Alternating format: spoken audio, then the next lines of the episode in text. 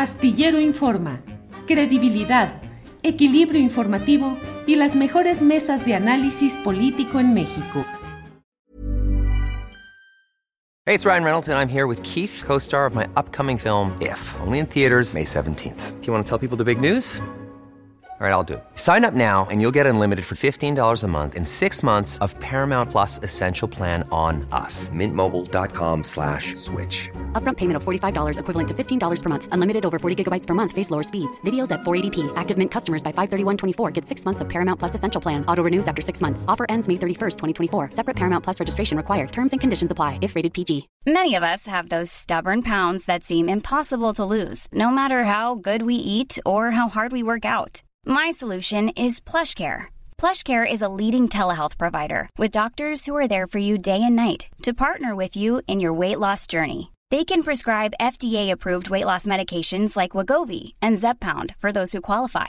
Plus, they accept most insurance plans. To get started, visit plushcare.com slash weight loss. That's plushcare.com slash weight loss. Saludo a Juan Becerra Costa. Juan, buenas tardes. Muy buenas tardes, Julio. Qué gusto saludarte, igual Alberto, Arturo y a todos los que nos están viendo. Me va a poner otra vez muy bueno, ¿va? Eso, eso que ni qué, eso que ni qué. Gracias, Juan. Arturo Cano, buenas tardes. Muy buenas tardes, Julio, Juan, Alberto y sobre todo muchas gracias a quienes nos acompañan desde el otro lado. Gracias. Alberto Nájar, gracias y buenas tardes. Buenas tardes, Julio. Buenas tardes, Juan, Arturo a quienes nos acompañan y muchas felicidades, Julio. No te había felicitado por ese reconocimiento, el Premio Nacional de Periodismo que otorga el Club de Periodistas de México. Muchas gracias. Alberto, muchas gracias, muy amable.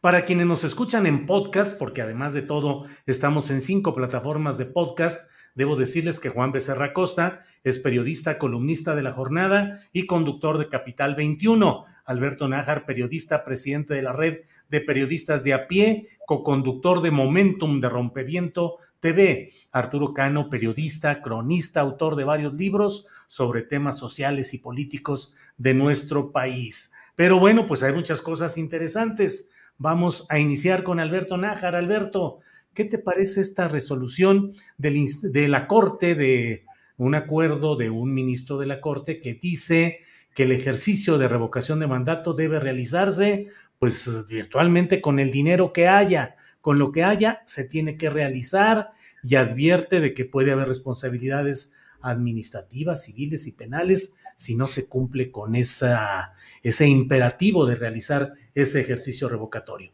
¿Qué opinas, Alberto? Pues mira, yo no veo por qué la necesidad de llegar hasta la Corte en algo que desde un principio estaba claro que tenía que cumplir el INE, no estaba capricho, no estaba contentillo, está dentro de la ley. Y lo primero, la primera obligación de los funcionarios públicos es cumplir con la ley. Así es que no sé a qué le estaban jugando a los miembros del Consejo General que llegaron hasta ese extremo de pedir la intermediación de la Suprema Corte. Tampoco sé y realmente tenían la idea de que, los ministros les iban a dar la razón en algo que a todas luces, pues es, está clarísimo que no, no la tenían. Pero bueno, ya, espero que con esto termine esta, esta controversia, al menos por la parte que le corresponde al, Instituto Nacional Electoral, que tendrá que sentarse a, a, revisar sus cuentas, hacer los ahorros que tenga que hacer, a recortar el gasto que tiene que recortar en asesores, en esa cantidad importantísima de puestos medios que ganan un dineral y que no son realmente necesarios para el funcionamiento de la estructura operativa del Instituto Nacional Electoral. Mm, se va mucho la discusión por recortar los sueldos a los consejeros. Honestamente, si se los recortan o incluso se los quitan, pues no, no hay mucho ahorro. La verdad que el ahorro donde, donde tiene que estar eh, se encuentra en otro lado y es ahí donde tiene que hacer economías el Instituto Nacional Electoral. Así es que pues yo espero que esto ya cierre por este lado nada más la polémica en torno al ejercicio de referéndum que habrá en 2022. No va a cesar la polémica, van a seguir intentando. Por otro lado, yo estoy a la espera de que empiecen los, eh, eh, los intentos de bloqueo, llamando inclusive a no votar, a la desmovilización, etcétera. Pero por lo que corresponde al INE, pues yo espero que se les acaben los pretextos. O a lo mejor estará alguien diciéndoles que todavía pueden estirar la liga en ese sentido. Es lo que te puedo decir.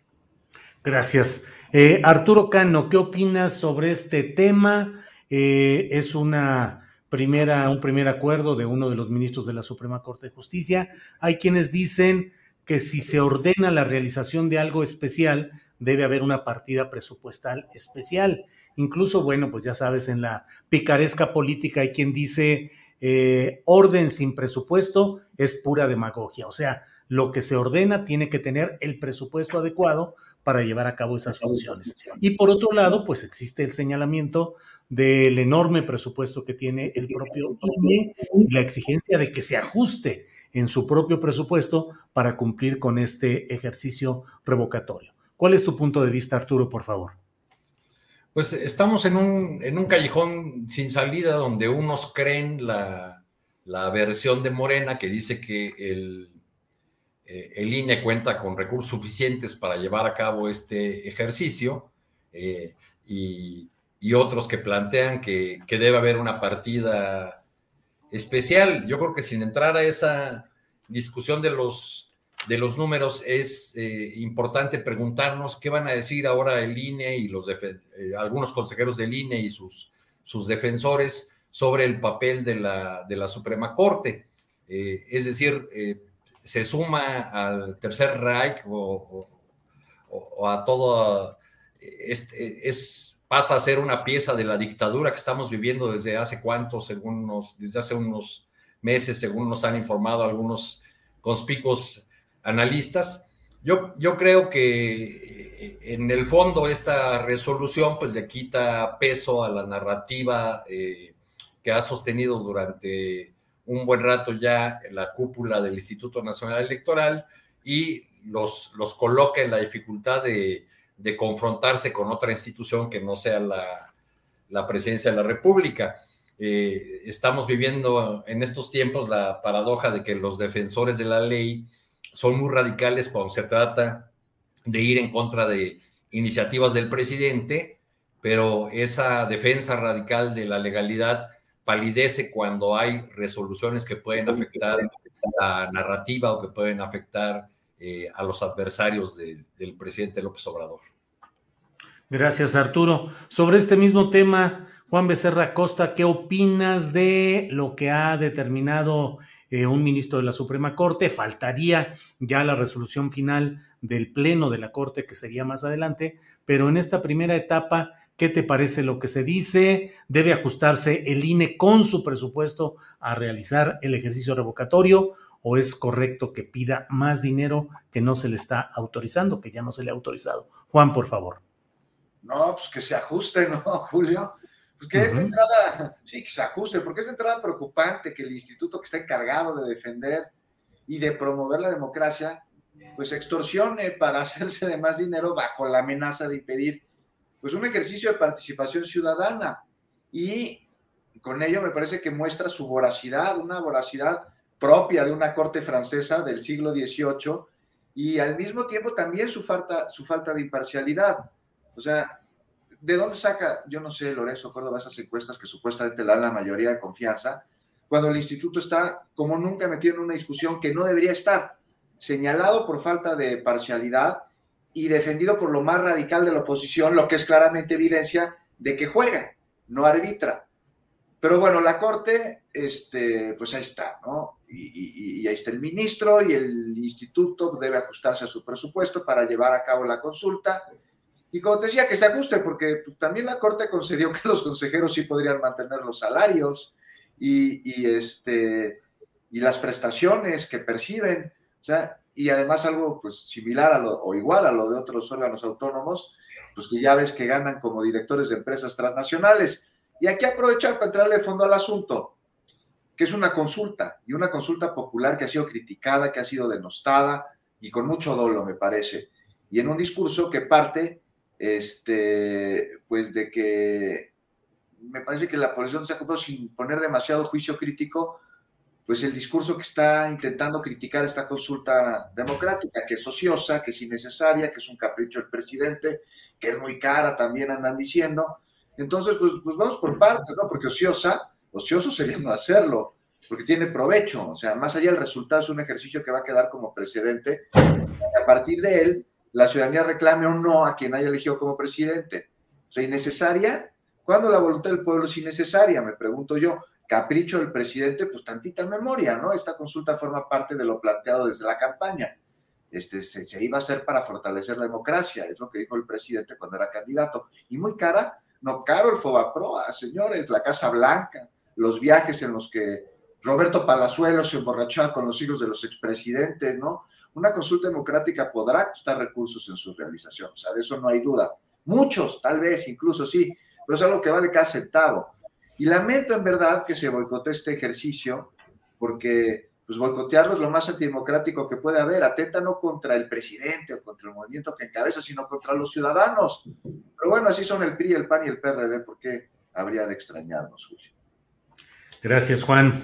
Eh, Alberto Nájar, pues hoy estamos eh, asomándonos a estas resoluciones de la Suprema Corte de Justicia, al menos ministros que en lo personal están emitiendo acuerdos y por lo pronto se ha emitido un acuerdo para suspender provisionalmente uno de los dos elementos del famoso acuerdo presidencial de noviembre, creo que fue del 22 de noviembre, en el cual se establece que ciertas obras y proyectos eh, estratégicos podrían ser considerados como de interés público o de seguridad nacional y con ello había dos vertientes. Una, que pudiera eludir la obligación de transparencia en cuanto a los términos de asignación de obras, contratos, etcétera, y otro el procedimental, cómo conseguir los permisos, las licencias, eh, todo lo necesario para echar adelante un proyecto o una obra. El acuerdo del ministro eh, de la Corte eh, solo afecta el primer plano, el que eh, se tenga que justificar que algo realmente implica temas de seguridad nacional o de interés público para que entonces pueda encajonarse ahí. Lo otro lo deja todavía, dice que es improcedente. ¿Qué opinas de todo esto y que además pues es la discusión de fondo sobre el famoso acuerdo presidencial? Alberto Najar pues se ha tejido mucho ruido alrededor de esta determinación de un ministro de la Corte, porque bien lo explicas tú, eh, Julio, en el fondo lo que está diciendo el ministro es que en automático no se puede declarar como de seguridad nacional los proyectos de obra, los megaproyectos del gobierno de la República y por lo tanto eh, se puede negar la información sobre estos mismos. Lo que la declaración del ministro dice es que tiene que cumplirse con lo que dice la ley es decir, que el gobierno federal tiene que argumentar por qué un cierto megaproyecto o proyecto de obra se tiene que catalogar como de seguridad nacional. Y una vez que lo argumente ya se puede saber si se clasifica de esa manera o no, lo cual de entrada pues es una, algo que estaba el gobierno de la República obligado a hacer de cualquier manera, porque no, no, no podía de pronto decir ya no voy a informar nada y ya determiné yo que es de seguridad nacional sin que se cumpliera con todos los requisitos legales. Pero bueno, ya está ahí esta determinación de, del ministro, lo cual simple y sencillamente afecta a esta parte que se refiere a la información que de todos modos tenía que dar el gobierno de la República. Lo otro sigue en suspenso hasta que se analice bien por todo el pleno de la Corte, según yo entiendo. Por lo tanto, no es que haya sido un revés, como publicó el Universal, ni tampoco es que se haya suspendido el decreto presidencial, como publicó López Dóriga, y como le siguieron otros muchos en esa, de, esa misma especie. A mí me parece que hay un ánimo, un ánimo por festejar lo mínimo, lo mínimo que haya eh, de contradicción a los acuerdos o los decretos o las órdenes o incluso discurso del presidente de la República. Este intento desesperado por retirar la liga de parte de los adversarios del presidente que les hace incurrir en sobredimensionar las cosas, en no revisar con la letra chiquita con cuidado o, que me parece que es el caso, en simple y sencillamente mentir y manipular, con la idea de que, de crear la narrativa de que derrotaron al presidente, pues si su discurso duró unas cuantas horas, porque cualquiera que analice con cuidado la, decisión de la Corte se va a dar cuenta de que pues, no hubo ningún revés, que no están frenando esta, esta imposición y simple y sencillamente pues están quedando en entredicho con sus versiones. Por eso es que les abren al mismo tiempo la puerta a lo que ocurrió esta mañana, que el presidente López Obrador en su conferencia de prensa matutina, pues se burló, se burló de los promotores de odio, dijo simple y sencillamente pues, que el golpe de Estado que la eh, politóloga Denise Dresser estuvo reclamando que había ocurrido ya en, México, pues que estaba a punto de, caerse, pues. O sea, me, parece que de nuevo estamos ante un escenario de desesperación, de tratar de construir una narrativa del el caos, el desgobierno de un presidente que es capaz de ser derrotado, que me parece que por ahí puede ir la, idea de estos grupos, de, quitar la idea de que el presidente es invencible y con ello tratar de colarse a eventualmente una eventual pues eh, eh, derrota ya en las urnas, lo cual veo difícil porque la popularidad del presidente sigue, sigue muy, muy en alto. Yo cierro con esto. ¿A quién le hablan? Está, el, quienes propagan estas versiones, ¿a quién quieren convencer? Se siguen hablando entre ellos, se siguen replicando, replicando se siguen ellos eh, repitiendo el discurso, uno se cita al otro y creen que la república de Twitter es la de de veras se me hace que andan un poco descarrilados. Gracias, Alberto. Eh, sobre este tema, sobre este tema, Arturo Cano, ¿qué es lo que opinas sobre la, el acuerdo de este ministro que también como lo que sucede con el INE y el ejercicio revocatorio, pues falta la decisión final del Pleno de la propia Corte. Pero por lo pronto, bueno, se adelanta esta suspensión provisional parcial, solo uno de los dos elementos del acuerdo presidencial, eh, que insisto, creo que es del 22 de noviembre. Y, pues, ¿qué opinas de ello? ¿Y qué opinas también de lo que ha generado, entre otras, esa versión del golpe de Estado que estaríamos ahorita viviendo, que seguramente estaríamos ahorita en transmisión clandestina y con todos ustedes desde algún lugar de, las montañas de Internet, transmitiendo en una situación de suspensión de garantías, de toque de queda, lo que es un golpe de Estado. Pero en fin, Arturo Cano, ¿qué opinas? y con Hitler en la puerta de nuestras casas y con el 68 este, ondeando las banderas en todas las calles. Eh, se tiende mucho en estos tiempos a creer que aquel movimiento en el que uno participa es el... Eh, eh, inventa el Mediterráneo, digamos, ¿no? O, crea, o nunca había ocurrido. por ejemplo, cuando yo leo o escucho a algunos adversarios del presidente López Obrador o de la jefa de gobierno Claudia Sheinbaum hablando con mucha eh, con mucho dolor, con gran tristeza de la reaparición del, cuerpo de granaderos. Eh, pienso en que en realidad la memoria es muy corta y que mucha gente no sabe qué era en realidad el cuerpo de granaderos y, y la manera como actuaba, ¿no? Y no tenemos que ir tan lejos como al 68 o al 71 en, 2015, cuando desalojaron a los maestros del, Zócalo, este, yo estuve entre los miles que tuvimos que correr por las calles del centro y refugiarnos en algún sótano o en un restaurante para poder escapar de aquello que fue realmente una represión bárbara a cargo de la, de la Policía Federal. En lo que hace a este tema que abordas, Julio, yo creo que eh, lo que ocurriera con este acuerdo en los pantanosos terrenos de la justicia era un riesgo calculado por parte de la presidencia de la República. Si lo que buscaba eh, el presidente era ganar tiempo para poder darle velocidad a las obras prioritarias que son de su interés, eh, lograr, a como dé lugar, cumplir con sus promesas de inaugurar en ciertas fechas que ya ha señalado con mucha insistencia, el tren Maya o la refinería de, Dos Bocas o las obras del, del istmo de Tehuantepec, pues yo creo que sigue en esa ruta y que calculaba que iba a haber, que podría haber incluso un revés, que en algún momento dado se puede dar a este, a este acuerdo, eh, pero que pues no, no es eh, eh, como lo, celebraron en algunos medios de comunicación y por parte de algunos analistas.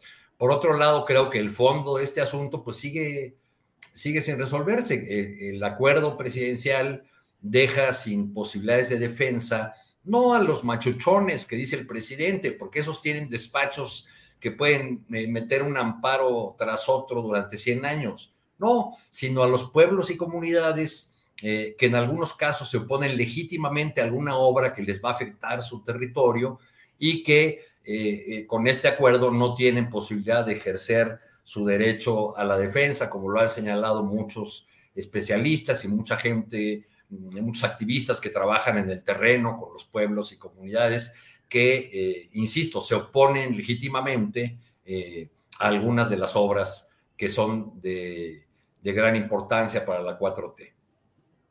Gracias, Arturo. Em, Juan Becerra Costa, ¿qué opinas sobre esta suspensión parcial de blindaje a los proyectos estratégicos por un lado y por otro, pues a este ambiente en el que, como bien se ha mencionado, pues eh, se han soltado esos fantasmas de el que menciona Sicilia, eh, lo del 68, lo, el golpe de Estado, en fin, ¿qué opinas sobre todo esto, Juan Becerra Costa? Pues mira, de entrada, Julio, yo no vi que el INAI presentara controversias en su momento contra la refinería de Minatitlán, ni contra el Tileno 21, o el NAIM, o el circuito exterior mexiquense, en el que todo fue soborno y corrupción. ¿Su organismo autónomo? ¿De quién? Mira, aquí tenemos dos lecturas, al menos dos que me parecen muy interesantes. O sea, por un lado está la utilización de estas herramientas jurídicas para fines no de justicia, sino políticos. Algo que se ha convertido pues, en uno de los principales recursos de la derecha, no solo en México, sino en todo el mundo, para desestabilizar o torpedear a gobiernos y a democracias. Y por otro lado está la utilización del otro recurso que, con el que se valen, que tiene los mismos fines y que es la infodemia, y con ello la narrativa que confunde a las audiencias. A ver, vamos, vamos por partes. Porque, mira, ahí está el INAI. Está presentando su controversia y seguramente sabía el instituto qué curso iba a llevar en la corte, por lo que aprovechó al máximo y a través de una estrategia como de partido de ajedrez, cada uno de los movimientos los fue midiendo desde antes que sucedieran. Sea, la Suprema Corte que pasó admitió a trámite la controversia y concedió una suspensión, por lo que el gobierno, la Corte de Transformación, no podrá reservar la información sobre los proyectos. Entonces, el discurso que aparece en periódicos, en noticiarios, en programas de radio y en redes sociales y en la opinología ilustrada, ¿cuál es? En términos generales, se pone alto al decretazo, va para atrás el decretazo. Pero, pues esto, esto no fue así, o sea, de entrada no entiendo por qué esa necesidad de llamarle decretazo un acuerdo, pero ya está en todos lados así normalizado el nombre. Y, pero en fin, o sea, la Corte le negó al INAI la suspensión sobre considerar como de seguridad nacional los proyectos de infraestructura del gobierno. O sea,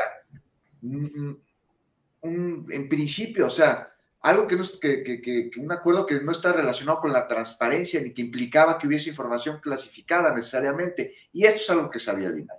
Pero al presentar su controversia y aceptarse una suspensión, tergiversa la narrativa para hacer parecer que la Corte detiene un acuerdo. Y entonces, por definición, ese acuerdo es sucio, es ilegal, es alejado al derecho. Y esto es algo que se queda en la mente de las personas. Y así, pues este, cuando las aguas se calman y la verdad sale, pues ya es muy difícil en algunos casos sacar a quienes se compran la narrativa tergiversada de esa mentira, sobre todo porque está dirigido a un sector de la población que es justo lo que quiere escuchar y que la derecha lo tiene muy bien identificados. O sea, personas que si se informan lo hacen en un medio, que leen al mismo analista o al mismo grupo de analistas que escriben lo que quieren leer, sea verdad o no y que repudian estos analistas a la 4T. Y entonces, pues estos lectores también la repudian, aunque muchos bien a bien no saben ni por qué, o tal vez no lo quieren reconocer. Y ya para acabar, o sea, ojo aquí con la, con la guerra jurídica, con el lawfare, como, como decía hace un par de minutos, es junto con la infodemia la herramienta de la derecha para desestabilizar gobiernos y democracias. Por ejemplo, ahí está lo que sucedió con Lula en Brasil, ¿no? Una guerra jurídica que lo aparta de, de unas elecciones presidenciales y lo mete en una cárcel tras un juicio que además no tenía pruebas y una sentencia de 12 años de prisión. A los dos años le pidieron perdón, ¿sabe qué? Nos equivocamos. O con Rousseff, o con Kirchner, o con Rafael Correa, con Lugo, con Evo Morales. Y por eso la importancia de una reforma en materia de justicia para que, pues justo a través de la ley no se cometan injusticias. Y bueno, sobre lo de Hitler y sobre lo del 68 y que si Hitler es igual a AMLO y el movimiento del sí es similar al del 68, pues yo nada más quiero hacer una reflexión. Yo me acuerdo de cuando en México, este, Elena Garro, Octavio Paz, Fernando Benítez, Huberto Batis, este, pues eran los intelectuales. Ahora son los que dicen que AMLO es Hitler y que el movimiento del 68, además, muchos lo vivieron, pues es igual al del CIDE. No sé, pues veo aquí este, una crisis de pues los que ya han nombrado intelectuales, nomás porque tal vez ocupan un espacio en televisión.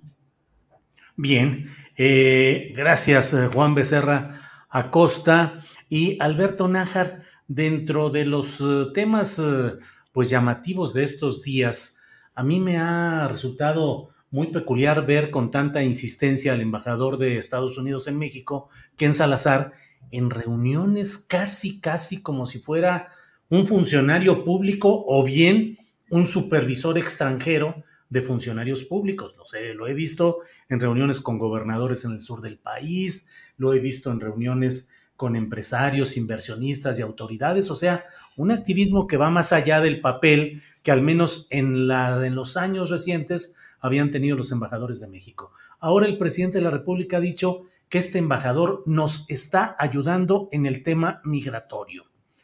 Y bueno, pues ha de ser el atavismo histórico, ha de ser que me eduqué en escuela primaria pública, pero no deja uno de decir, de veras, un embajador de Estados Unidos en un tema tan delicado como el migratorio le puede estar ayudando al gobierno de México y todo esto a la vista de lo que ha sucedido con el flujo migrante procedente de Centroamérica y la barrera militar que se ha establecido en el sur y accidentes tan graves como el de los 55 migrantes. En fin, ¿qué opinas de ese papel tan protagónico, tan abierto, tan eh, presente en tantos ámbitos del embajador de Estados Unidos? Y ahora las palabras del presidente que dice que nos están ayudando en el tema migratorio. Alberto, por favor. Sí, antes de contestar tu pregunta, nada más una observación sobre el tema anterior, si me permites, Julio. Sí, sí, claro. Algún dato rapidísimo. Si el presidente López Obrador fuera Hitler, Sergio Aguayo y Javier Sicilia y otros no podrían siquiera decir que es Hitler. O sea, claro, es básico, básico, o sea, como que de un elemento básico que, que, pierden de vista. Ellos saben perfectamente que es, es irreal lo que dicen y sin embargo lo sostienen, lo cual a mí me da a entender que o el odio los ha transformado o tienen otro propósito. Pero bueno, ya cada quien responderá por sus propios eh, dichos y hechos. Y sobre el tema que me, que me planteas, pues a mí me llama la atención el planteamiento que hace el, presidente López Obrador. Yo no sé si sea el embajador quien realmente esté ayudando. Bueno, de entrada hay que ver si es cierto que están ayudando. Pero si fuera el caso, la responsabilidad no recaería en el embajador, que se ha dedicado a ser muy activo en términos de, de, las acciones públicas, reuniones con políticos, de lobby, con empresarios, etcétera, lo cual contrasta con el anterior embajador que era también muy activo, pero pues en los moles, en el pozole, en los eh, pambazos y todo eso. Sí. Lo, que más, más repetía el anterior embajador. Yo veo más esto como una, no sé si llamarle cortesía, o una salida diplomática de parte del presidente López Obrador a algo que se negoció con la Casa Blanca directamente. Eh, no hay que, en política no hay casualidades. Eh, el programa Quédate en México, eh, que tan polémico y controvertido ha resultado, se anunció su restablecimiento un día después de que los gobiernos de Estados Unidos y México anunciaron este programa de Sembrando Oportunidades, que básicamente es trasladar uno de los programas estrella del presidente López Obrador, el de Sembrando Vida, a Centroamérica, que es el planteamiento que ha hecho desde, desde un principio, lo cual le da al presidente pues un espaldarazo a, este polémico, también polémico programa. En términos reales, yo no veo cuál sea la ayuda que esté recibiendo el gobierno de México en el tema migratorio, porque en los hechos, pues México se ha convertido en ese muro tan ansiado, tan eh, señalado, tan pedido por la clase política de Estados Unidos, demócratas y republicanos, desde los años 80. Y se ha convertido porque el presidente López Obrador eh, y su gabinete tienen el firme propósito de que los migrantes, las personas migrantes no pasen a Estados Unidos. Y las acciones que ha emprendido esta administración van en ese sentido. El cerco eh, de la Guardia Nacional, con el apoyo de la Fuerza Aérea, del Ejército, la Marina y en las corporaciones estatales, así como en la militarización paulatina de los mandos del Instituto Nacional de Migración, se suman a otras acciones que ha estado tomando el, el gobierno federal para simple y sencillamente establecer un cerco que hace más difícil que las personas migrantes lleguen a Estados Unidos. Así es que mm, no sé cuál sea la ayuda en términos reales, si se refiere a que están enviando por avión a cientos de, personas migrantes solicitantes de asilo hacia la frontera sur y de ahí el Instituto Nacional de Migración los echa del país, negando en términos reales el derecho que tienen a pedir asilo en México, pues esa es una ayuda muy cuestionable. No veo yo cuál sea realmente la, ayuda que pueda dar ni el embajador Ken Salazar, ni tampoco el gobierno de, Joe Biden. Insisto que lo veo más bien como una cuestión retórica que puede ayudar en algún momento a Biden cuando cumple el primer año de su gobierno, tenga que rendir cuentas. Pero más allá de eso, no, no, no lo veo, Julio. Bien, Alberto, gracias. Y sobre este tema, Arturo Cano, ¿qué opinas de del activismo del embajador de Estados Unidos en México, Ken Sal.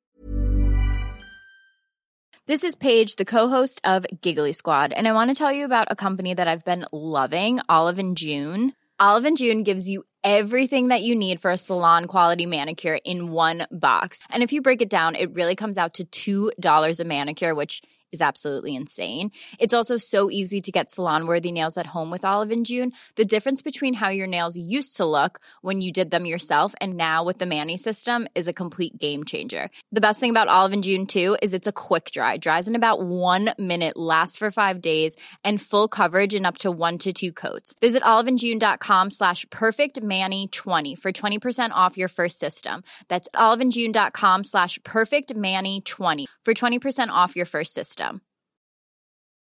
I'm Sandra, and I'm just the professional your small business was looking for. But you didn't hire me because you didn't use LinkedIn jobs. LinkedIn has professionals you can't find anywhere else, including those who aren't actively looking for a new job but might be open to the perfect role, like me. In a given month, over 70% of LinkedIn users don't visit other leading job sites. So if you're not looking on LinkedIn, you'll miss out on great candidates like Sandra. Start hiring professionals like a professional. Post your free job on linkedin.com/people today. y del reconocimiento que le hizo el presidente López Obrador hoy de que está ayudando a empujar o a resolver el tema migratorio. Eh, entiendo que también en reciente visita a Estados Unidos, el propio presidente López Obrador eh, pronunció algunas palabras positivas acerca del embajador, cuando, bueno, habría quienes supondrían que podrían haber sido palabras críticas y no ha sido así. ¿Qué opinas, Arturo Cano? Pues ojalá comience a ayudar a resolver la crisis humanitaria que tenemos en el tema de la migración, porque por lo que, lo que ha ocurrido hasta ahora es que la política de Estados Unidos ha propiciado un agravamiento de la crisis, que cada decisión que Estados Unidos toma tiene una reacción por el lado mexicano.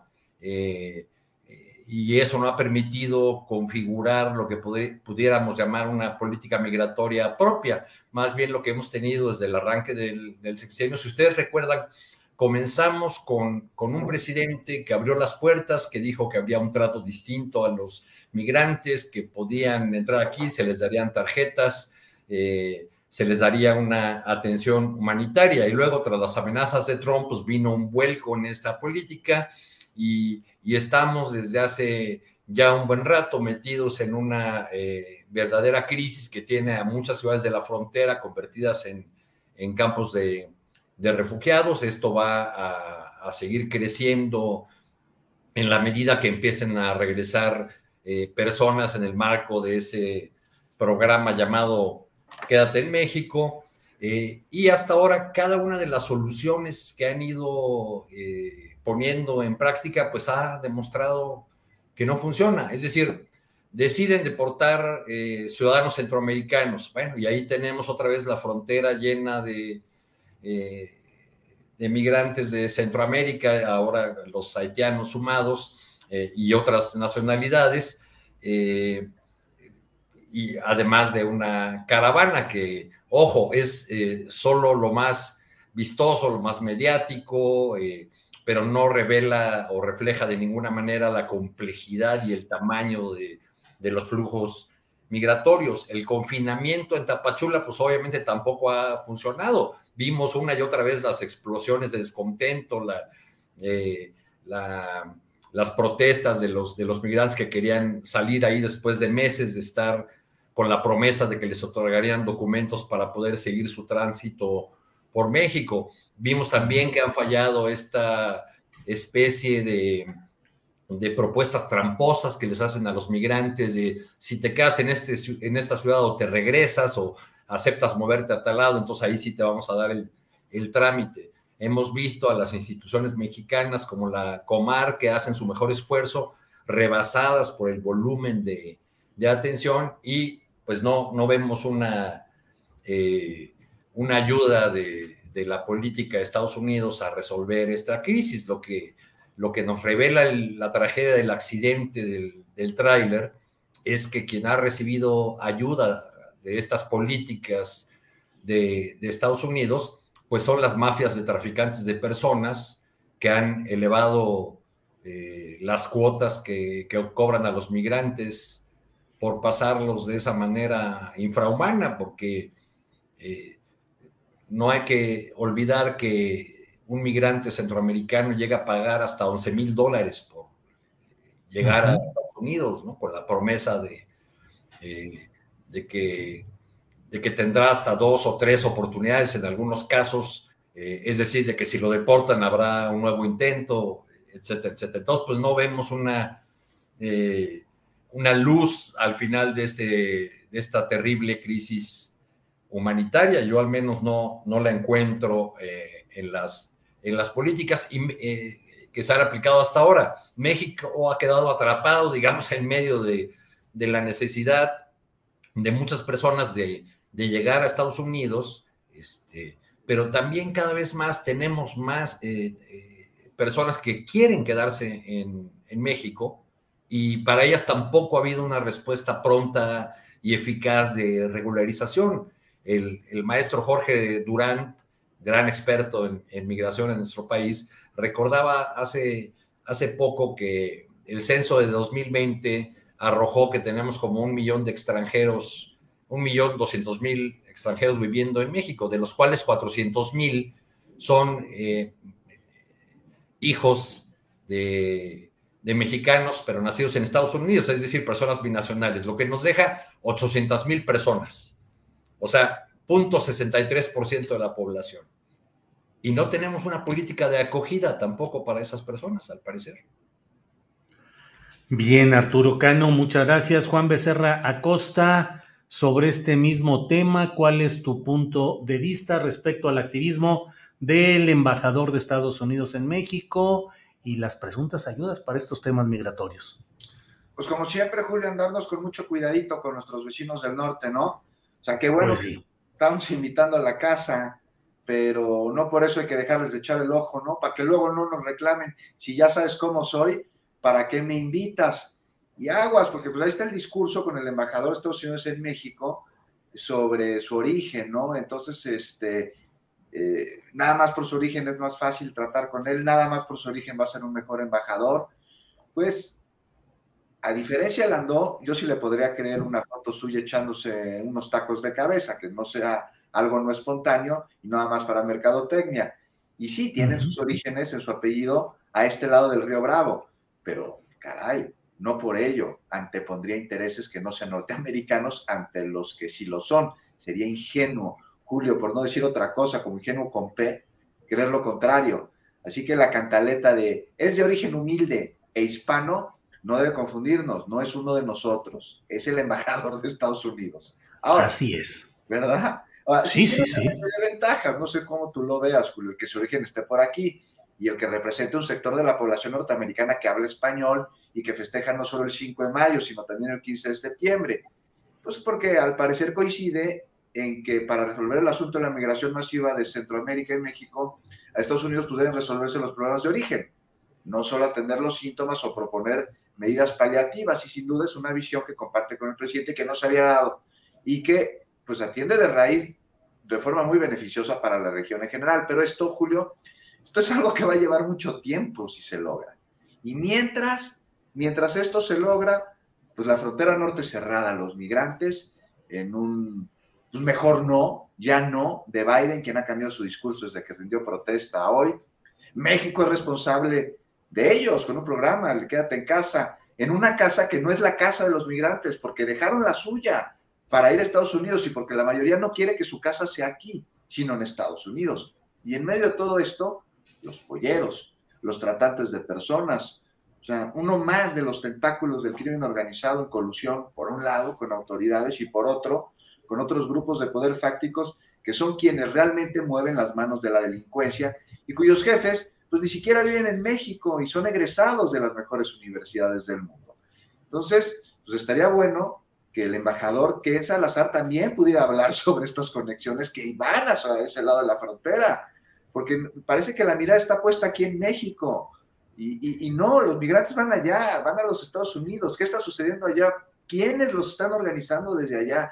¿Quiénes les están dando el dinero para que los polleros puedan cobrar su parte? ¿Quiénes les están dando los celulares a través de los cuales reciben el mensaje de WhatsApp, las indicaciones a seguir? ¿A quién le conviene que este, den estas caravanas migrantes? Este, ¿Quiénes se valen de la tragedia de las personas para... Bueno, en, primer lugar, Juan, a los propios migrantes que caminan de manera más segura en una caravana que yendo solitos al lado de la carretera. Por, eso la caravana la utilizan personas que vienen con niños pequeños, gente que es, muy frágil, ¿no? ¿Y quién se vale de eso, de esta necesidad de que las personas tengan que ir a través de caravanas para manipularlos y, en, rutas que luego se desvían y muchas son de la muerte? Entonces, ojalá, ojalá que la, el esfuerzo que está haciendo a través de México y países centroamericanos este, para poder eh, enfrentar la trata de personas eh, en, la, región, pues rinda frutos y los rinda muy rápido, Julio. Bien, gracias Juan Becerra Costa, gracias por esta, abordar este tema.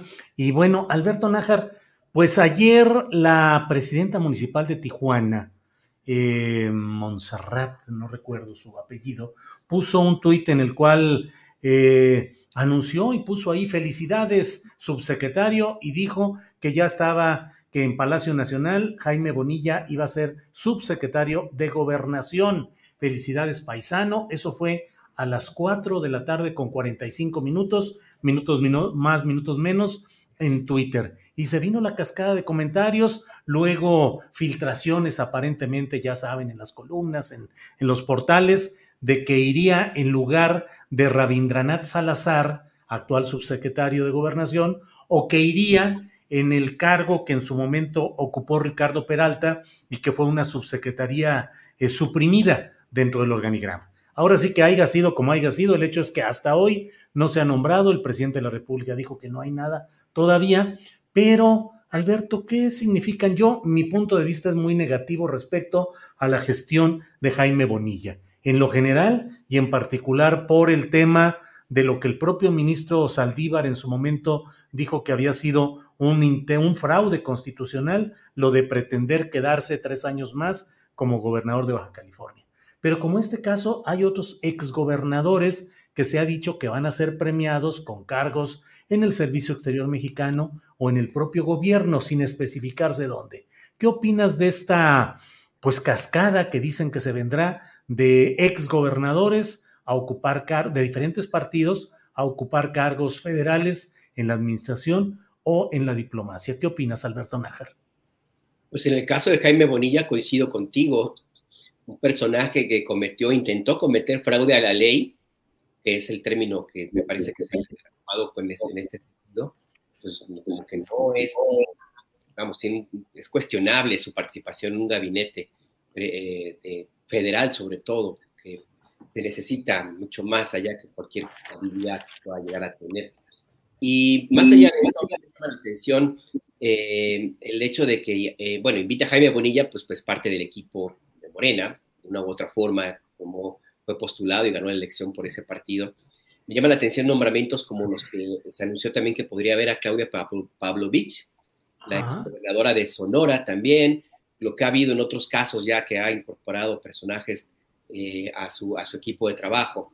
Y yo lo veo como una estrategia del presidente López Obrador de empezar a quitarle fichas y de profundizar todavía más la desarticulación que tiene la oposición eh, política en México, porque al momento que eh, hace la invitación a personajes que no son de su partido político, manda la señal de que efectivamente se puede incorporar a el equipo ganador, que es el de que gobierna actualmente, a aquellos que pues estén en búsqueda de alguna posición política, no necesariamente el sueldo, sino una posición política y de mantenerse vivos en la estructura de, poder que es básico para poder, eh, para, para garantizar pues tu presencia en la boleta electoral en algún momento. Entonces yo creo que por ahí va la idea del presidente de incorporarlos, no es gratuito, no es nada más que le, que le mueva eh, la buena voluntad o que realmente haya visto que tengan un buen trabajo, seguramente sí, sino que esto tiene un propósito un poco más allá, está pensando ya en el próximo proceso electoral, está alineando no solamente al personaje, sino las fuerzas políticas que le van a acompañar, está sumando, está haciendo labor de, de, zapa para empezar a construir un escenario favorable en los sitios donde no las tiene todas consigo su proyecto político, me refiero en términos en materia de votos. Y una de las evidencias que veo yo de esta idea es eh, lo que ocurrió con el PRI, que de pronto pues parece que entró ya en un proceso como de la evolución de las especies. Y pues ya empezó a decir que fuera fuchi el neoliberalismo, que fue eh, los engañaron y que, y que nunca lo creyeron y que ahora van a enderezar el camino, pues bueno, están ahí tratando de, de, eh, de, ponerse otra piel, el PRI es experto en eso, y también yo veo en esa misma dinámica eh, la, el diálogo que hubo con una parte del Partido Acción Nacional con el secretario de Gobernación. Es parte del convencimiento de que pues, está muy difícil ganarle a la 4T, puede ser, puede ser, también puede ser una forma de, lo que diría algún gringo, pues tómate la foto con el 70% de popularidad del presidente, que, te, va, a servir. O también puede ser una cuestión simple y sencillamente más pragmática. Si no puedes con el, enemigo, únete a él. Entonces, pues sí, yo lo veo con, en, ese sentido. La incorporación de Bonilla, de Claudia Pavlovich y de otros personajes de partidos distintos, sumarlos a un proyecto macro más grande. El presidente está jalando fichas, se la está quitando a la oposición y está dejando solos a los radicales. está dejando solo, ojo también, a estos intelectuales que siguen empeñados ahí en ver a quién sabe qué cosas en su propia posición política muy al extremo, que los partidos políticos los están dejando solos. O sea, aguas con eso, se van a quedar ahí nada más con su, con su propia eh, visión y porque quienes tratan de convencer, pues ya están bien. Pues ya después de que el PRI le dio una patada al neoliberalismo, todo puede pasar, Alberto. Digo, pues imagínate que les fue impuesto desde el poder, dice el héroe de la patria, Rubén Moreira, que debe haber sido muy dura la batalla de resistencia que debe haber librado desde Coahuila como gobernador, tanto él como su hermano Humberto Moreira, al grado de endeudar al Estado como nunca y de tener a la entidad inmersa en cosas muy complicadas, pero bueno, pues ahora son héroes de la patria. Turistas y panistas andan filmando una película que se llama Buscando desesperadamente el centro, ¿no? Sí. es Oye, película que traen ahora porque ahora resulta, Julio, que el centro político ya es una zona sobrepoblada, ¿no? Eh, la, la, etiqueta de socialdemócrata es más peleada que una candidatura plurinominal, caray, la quiere el PRD, la quiere el Movimiento Ciudadano, bueno, hasta el PAN anda queriendo correrse al centro, se les olvida aquel discurso de, del presidente López Obrador en el que señaló que era hora de definiciones y que jale cada quien para su bando y seamos claros, cuando él proponía el, el anclaje en la, en la izquierda, ¿no? Pero eh, pues parece que creen que todavía el centro puede rendir dividendos y en ese sentido, adelantándome a tu pregunta, si querías que abonara en el tema de Bonilla y compañía, pues yo creo que hay, hay, varios ingredientes ahí. Es uno, pues son los gobernadores que se portaron bien, es decir, que no entraron en conflicto eh, con la federación. Es una zanahoria para los opositores que, y una muestra de qué tan fácil resulta romper los bloques de oposición.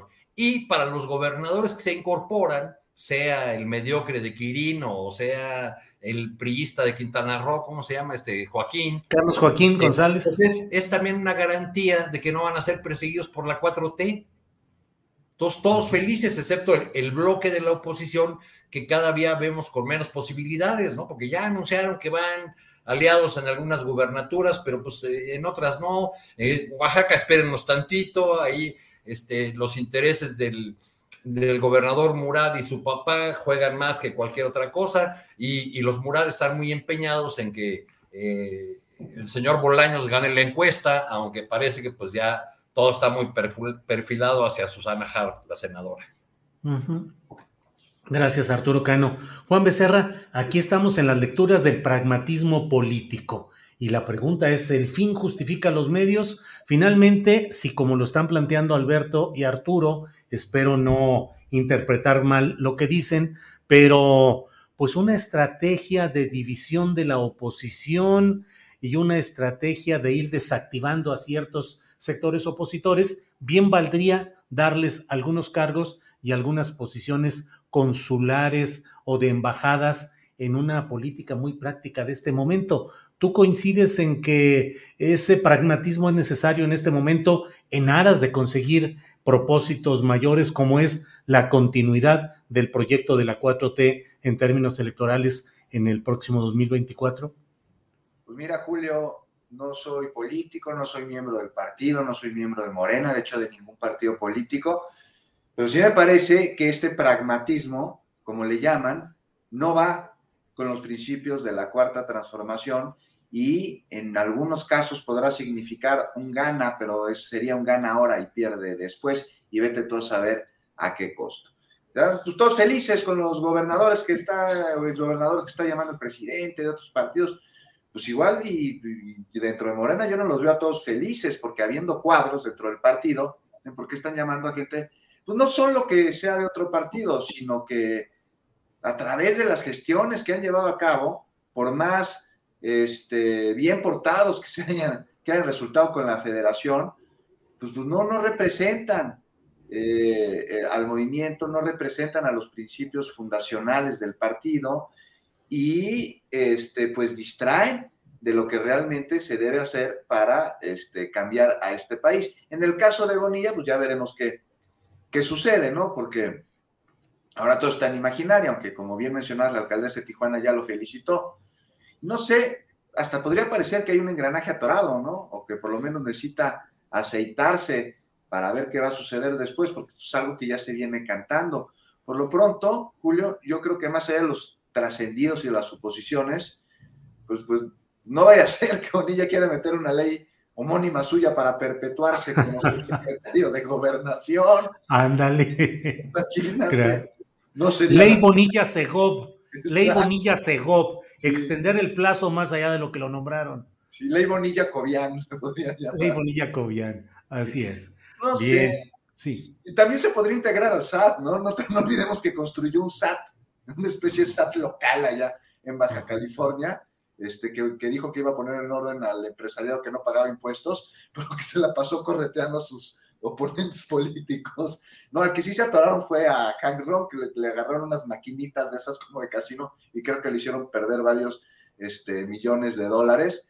Este, pero yo no sé qué tanto fue en cumplimiento a la ley o como estrategia de terrorismo político. Pues no sé, mira, Aquí hay que ver que además, pues este, pues, no es una persona este, que me parezca que tenga muchos amigos dentro de algunos sectores del propio partido de, Morena y que tiene mucha cola que le pisen. Y en cuanto a los otros, al este, a Quirino, al, al, al de Nayarit, este, pues yo sigo sin entender una movida que debe estar muy pensada por parte del presidente y que no sé si sea un juego más para poner nervioso a, sus allegados o a su equipo y ver cómo reaccionan, o de, plano si encuentra que puedan tener capacidad para desempeñar algún tipo de cargo. No encuentro cómo Quirino podría ser embajador de México en España, no tiene ningún tipo de experiencia diplomática o cultural, pero bueno, relación con empresarios sí tiene, vete tú a saber, Julio. Bueno, pues eh, son las 2 de la tarde con 54 minutos terminando esta mesa.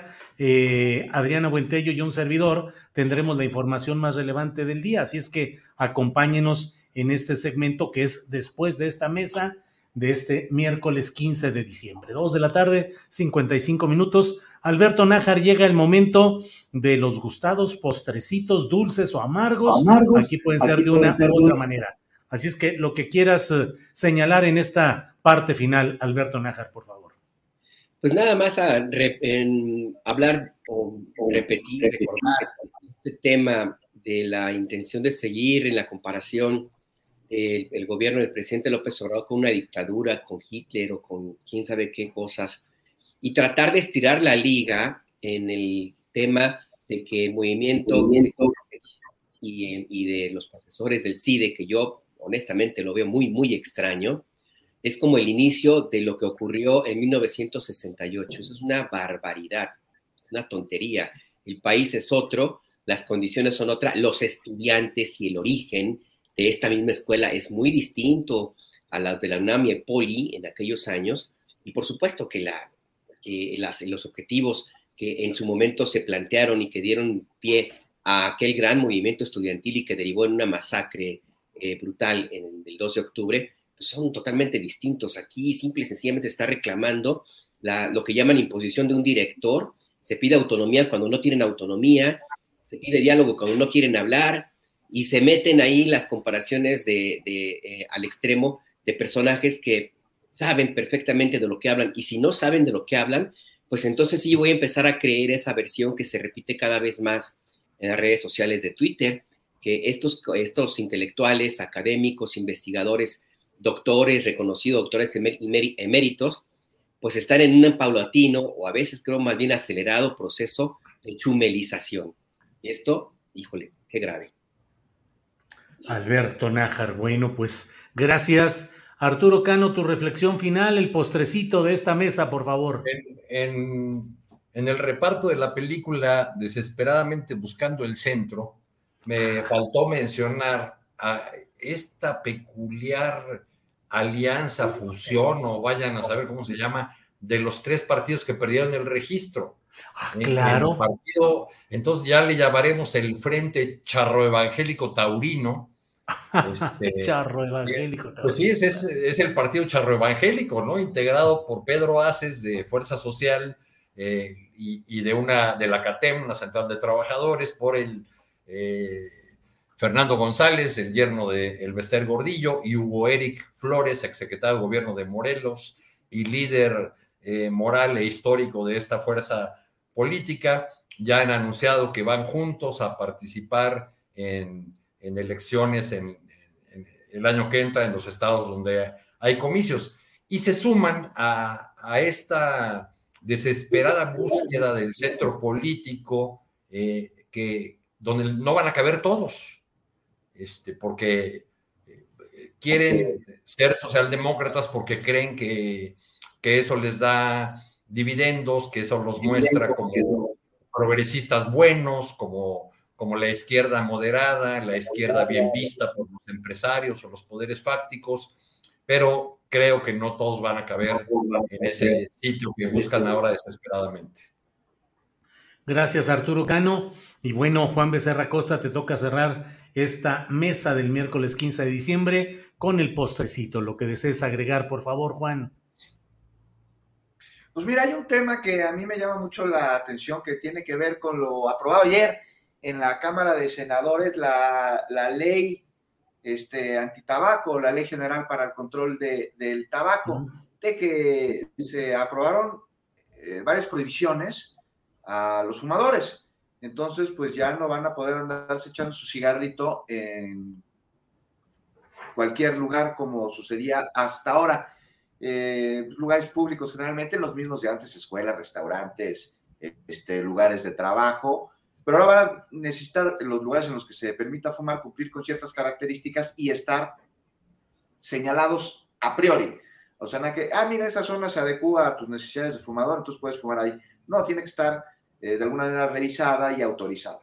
Pero lo que no se prohibió fueron los cigarros electrónicos y los vapeadores.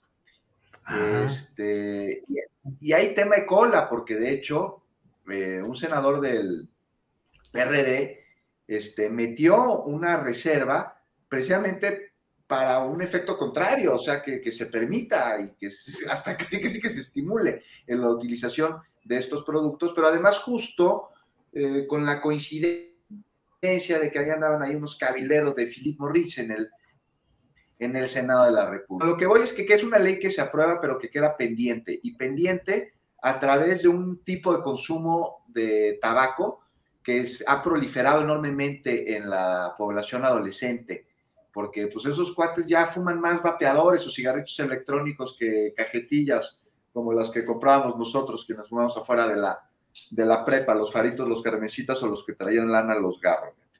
Este, a lo que voy es que pues, me parece preocupante, me parece un tema pendiente, me parece un tema de salud pública que no está atendiendo de la manera en la que se debería atender, a pesar de que hay voluntad por parte del gobierno federal y de la Secretaría de Salud, y está, está en manos de los legisladores. Entonces, pues ojalá y prevalezcan los asuntos de salud y a los asuntos de dinero, porque pues de nadie secreto el poder económico y la experiencia cabildera que tienen las, las empresas este, cigarreras. No sé si se acuerdan, hasta ahí, ahí en los 90, una película con Russell Crowe que se hizo muy famosa que trataba justo, justo sobre este tema, desde aquel entonces.